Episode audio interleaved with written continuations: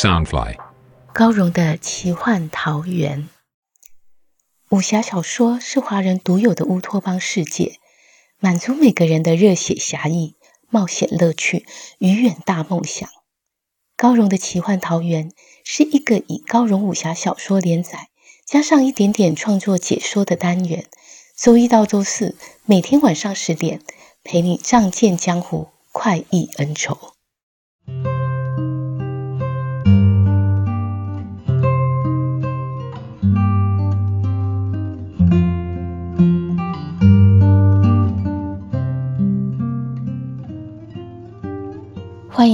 高荣的奇幻桃源。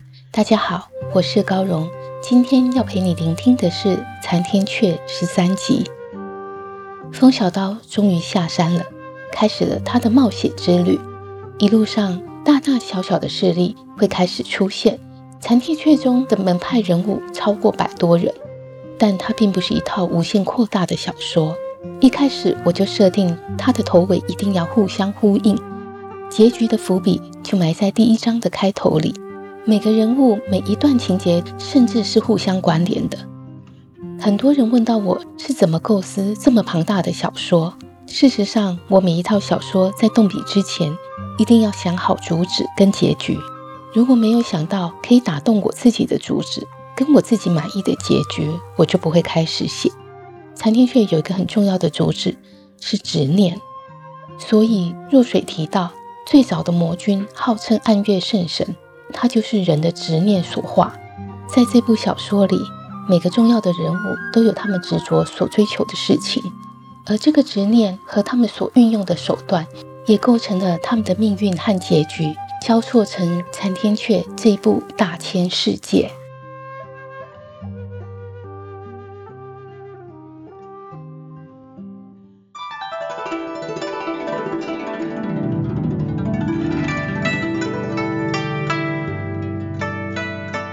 风小刀初次下山，心情十分兴奋，一路施展轻功奔驰在山林间，万丛树间在足下呼啸而过。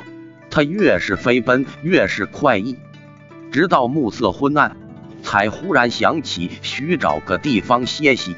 但放眼望去，四周尽是荒芜，只远处有一座古刹，他急赶步前往。这座斑驳残破的荒庙，匾额歪歪斜斜的悬挂在门檐上晃荡，“山神庙”三个大字乍然映入眼帘。风小刀心尖一刺，不禁感慨：这里就是当年爹爹和我相约的地方。这条路我走了十二年，可爹爹却再也到不了了。他正自伤怀。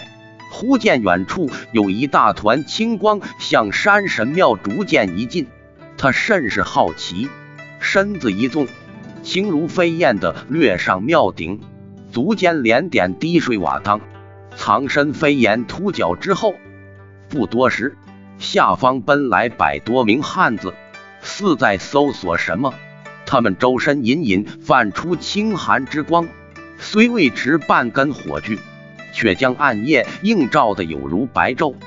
在那儿，在那儿，众人吵嚷间，已快速包围住一名汉子。风小刀以为这些人就要打杀，谁知他们竟然化成青色光圈围住那汉子。随着追上来的人越多，光圈越来越厚，越转越快。那汉子慌乱地撤出场所，左扫右荡。每每击中光圈处，即传出凄厉惨叫，光点散乱飞离，光圈也立刻空出缺口。只是很快的又被后来的人补上。中邪时而痴痴的笑，时而厉声惨呼。在悠悠深夜里，荒芜破庙前，情景十分可怖。汉子将场所甩得团团飞转。将自己护得密不透风，一开始还能抵挡，但时间一久，气力不济，场所挥得慢了，便露出空门。啊！汉子一声惨叫，背后飞喷出鲜血，青色光圈画出无数血鬼利牙，疯狂扑咬，仿佛猛兽争食，要将那汉子分啃而尽。汉子的背上、大腿、手臂都血肉飞溅，他拼死抵抗，长索甩得十分凌厉。中邪又是一阵阵哀嚎，飞快的消散。中邪一时不敢靠近，光圈只围着汉子频频打转。忽然间，一只邪魂冲出，扑咬汉子的右手腕。汉子连忙挥手斩落，那尖牙就散作光点消失。可汉子的右手腕已被撕咬成重伤，长索甩动不再利落。众邪心无顾忌，立刻围杀上去。风小刀侠义心起，哼道：“以多欺少，算什么好汉？”他顾不得谁是谁非，就拾起屋瓦捏成十数片，融入无欲正气，翻手一扬，十多片屋瓦像利刃般破空而去。众邪吓得急速飞离，躲避不及者，当场烟消云散。受伤的汉子见光圈溃散，一溜烟的窜入草丛里，消失不见。风小刀对这帮妖邪十分好奇，见受伤汉子已离去，便隐身暗处观察。众邪虽着急猎物跑了，但害怕躲在暗处的高手。过了许久。见再无动静，才敢化回人形出现，一边拨弄草丛，一边恨恨咒骂：“小子不见了，让他躲回草丛里就难找了。”搜索一会儿，仍无收获。一名老者哑着声音道：“小子命不该绝，竟有高手暗中相助。”另一个尖细的声音道：“之，该不是走漏风声吧？”苍牙老生道：“不可能，咱们这次行动隐秘的很，不可能泄露消息。”尖细声又道：“吱吱，臭小蛇受了重伤，就算逃走也活不久。”老者道：“无论如何都要寻到尸体，回去才好交代。要是灭得不干不净，可就麻烦了。”另一光头汉子大声道。就算泄露风声又怎地？咱们主子难道还怕那乳臭未干的小子？真要打，我邪世光肯定冲第一个。老的不在，难道还会打输那个小的？我偏不信邪。尖细声阴阴笑道：“吱吱，你偏偏信邪。”众邪一听，不禁大笑。那大汉拍拍自己的光头。也觉得自己说的有些不妥，讪讪笑道：“邪与灵，你就会找我茬？俺姓邪，偏不信邪，你待怎地？”众邪听他夹缠不清，哄笑的更加厉害。老者道：“这回咱们趁小子闭关，铲除了蛇灵窟，也算收获不小，但还动摇不了他的根本。”主子另外找了厉害的帮手，准备一举攻破他的老巢。要是能把铲除蛇灵窟的事推给无间岛，咱们就可收渔翁之利了。风小刀心下惊诧，这些邪族才刚杀了人，竟又想陷害无间岛，这事我非管上不可。邪雨灵吱吱笑道：“老吴兄，你好沉的心机啊！”想把杀人的事推给无间岛，老者道：“我写老吴是个什么角色，能在主子面前说上什么话？这是那个外来帮手谋划的。更何况无间岛欠的血债难道还少了？怎能说冤枉他？别说了，赶紧找人吧。”邪世光心有不忿，嘟哝道：“蛇灵窟也死尽了。”就剩下这蛇崽子，他也真能躲，害得咱们在这儿晃荡。众邪谈笑间，已率队离开。风小刀轻身飞下，正想悄悄跟踪，脚踝忽然被地上一只鲜血淋漓的手紧紧箍住，令他险些叫出声来。低头看去，只见那人脸色十分苍白，青年一头长卷发辫。浑身是血，气息奄奄的唤道：“大侠，大侠！”风小刀忙蹲坐到他背后，双掌抵住他的背心，输入无欲真气，想为他疗伤，道：“壮士，你还撑得住吗？”青年却吐出一大口血来，吓得风小刀急忙缩手，不知道自己做错了什么。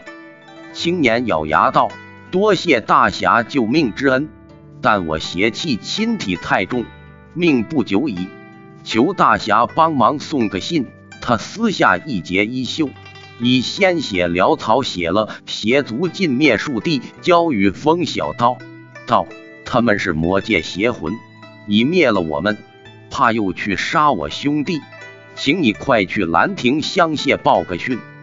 他指着衣袖边缘绣的一尾小蛇，道：“兰亭主人一见到我蛇灵窟的记号，就会相信你。大侠恩德，小的来世必报。”风小刀心想：这人不顾生死，知心泉兄弟是个好汉子。道：“原来是魔界邪魂。”难怪算计着无间岛，大哥放心，魔界与小弟也有大仇，我必将这封书信快马送到。但我先带你疗伤。青年身子一颤，无力的推了风小刀一把，道：“不必理我，快去，快！”似乎要再说什么，却是头颈一垂，已然身亡。风小刀安葬青年后，就连夜赶路。但他从前隐居高山，江湖门派所知甚少，更不知什么蛇灵窟、兰亭香榭，只得先到附近的小镇打听。在一番探寻下，才知道这兰亭香榭原本是金华城中的一座荒废古刹兰若寺。约莫十年前。不知是哪来的大户人家，召集了多少人力，一夜之间盖起亭台楼阁。隔日一早，雕梁画栋竟已出现，未为当地奇闻。但大户人家总神神秘秘，谁也不知里头住了什么人。风小刀打听到消息后，急马不停蹄的奔赴金华。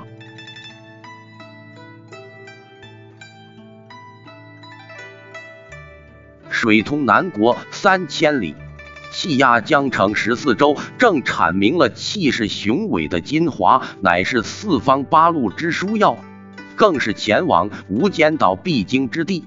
此次除魔大会，江湖人物陆续汇聚到来，又遇上金华城中将要举行寒食节庆，街道上熙来攘往，十分热闹。风小刀顿时大开眼界。觉得处处都新奇有趣，他虽欣喜，却不忘身负重任。不多时已来到兰亭香榭门前，只见朱漆铜门深锁，两旁石狮巨柱伟立，虽气势不凡，但与一般富商豪邸相似，并没有什么特别。风小刀走上前，用力敲击门环，却无人应门。他只得拼命敲门呼喊，过了许久，终于传来一声吆喝回应。谁知这声回应之后，又过半个时辰，沉重的铜门才缓缓开启，出来一位身着翠衫绿裙、娇俏可人、水灵灵的姑娘，甜甜笑道：“这位少侠，请问有啥事吗？”风小刀忙道。有一位蛇灵窟兄弟托我将一封书信交给贵户主人，是十万火急之事。翠山少女轻声道：“我家主人不在，只有二公子在，请少侠稍后片刻，容小女子通报。”风小刀着急道：“是烧眉毛的事，不知你家主人何时可回来？”翠山少女道：“但主人很少在此。”这儿多是二公子主持。风小刀又道：“这事拖不得，就拜见二公子吧。”翠山少女道：“请随我来。”风小刀拱手道：“谢谢姐姐。”他才迈入门庭，就被眼前的景色给镇住了。倘若瞧见的是金玉满堂、交易奢华，也不足为奇。可前方是一片芳草如茵、花团锦绣、群蝶飞舞的美景，几个霓裳曼妙的少女正在整理花草，如此七彩斑斓的明媚春光，实如仙境。翠山少女碎步走入一芬芳小径，见风小刀还呆呆站立，回眸浅笑道：“少侠，请跟上了。”两人一路穿过缤纷花径。翠山少女总能轻巧地避过万紫千红，弯了不知几弯。风小刀以为终于要到内堂，着眼处却又是一泓湖水，波光潋滟，碧涛嶙峋，真是好一幅落霞与孤鹜齐飞，湖水共长天一色的美画。他终于知道为何需等上半个时辰，才有人应门。湖岸边轻泊一叶蚱蜢舟，翠山少女回首欠身道：“兰亭少有外人来访，这小舟只供府中人使用，舟身过小，请少侠见谅。”他轻身跃入小舟，撑起了船篙。风小刀跟着轻身一跃，落入舟中。翠山少女瞧水波不见，舟身不晃，笑赞道。少侠好俊的功夫，风小刀微笑道：“姐姐过奖了。”他坐在船上，随着小舟缓缓前进，望着这一片湖光水色，心情也轻松起来。我若不是身有要事，就这么悠悠晃晃，倒是美事一桩。他见翠山少女面容甜美，举止文秀，不禁想起幼年玩伴。小蝴蝶如果也在这儿，一定会高兴地唱起歌来。不知君伯伯、君伯母现在怎么样了？他们可还记得我？想到七月初七就能在无间岛重逢，心头微微一暖，耳边仿佛缭绕着小蝴蝶清甜的歌声。翠山少女摇船前行，美眸有意无意地瞄向风小刀。心下暗想，这人功夫虽不差，可是一身破烂，神情天真。他说的极是也不知是真是假，倒不知二公子为何要接见他。风小刀顺着他目光下望，才猛然发觉自己长发散乱，一身破衣。他本来下山后就要打点一番，却因急着送信误了这事，心想。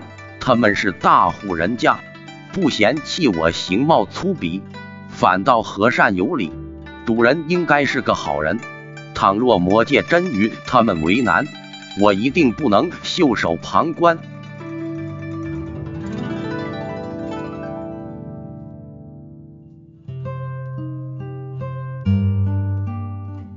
各路人马为了参加无间岛的除魔大会，都齐聚到金华城中。风小刀为了帮蛇灵窟的青年送信，进入了兰亭香榭。这兰亭香榭美得如诗如画，住的是一位神秘的二公子。风小刀与这位二公子会产生什么交集呢？欲知详情，请听下回分解。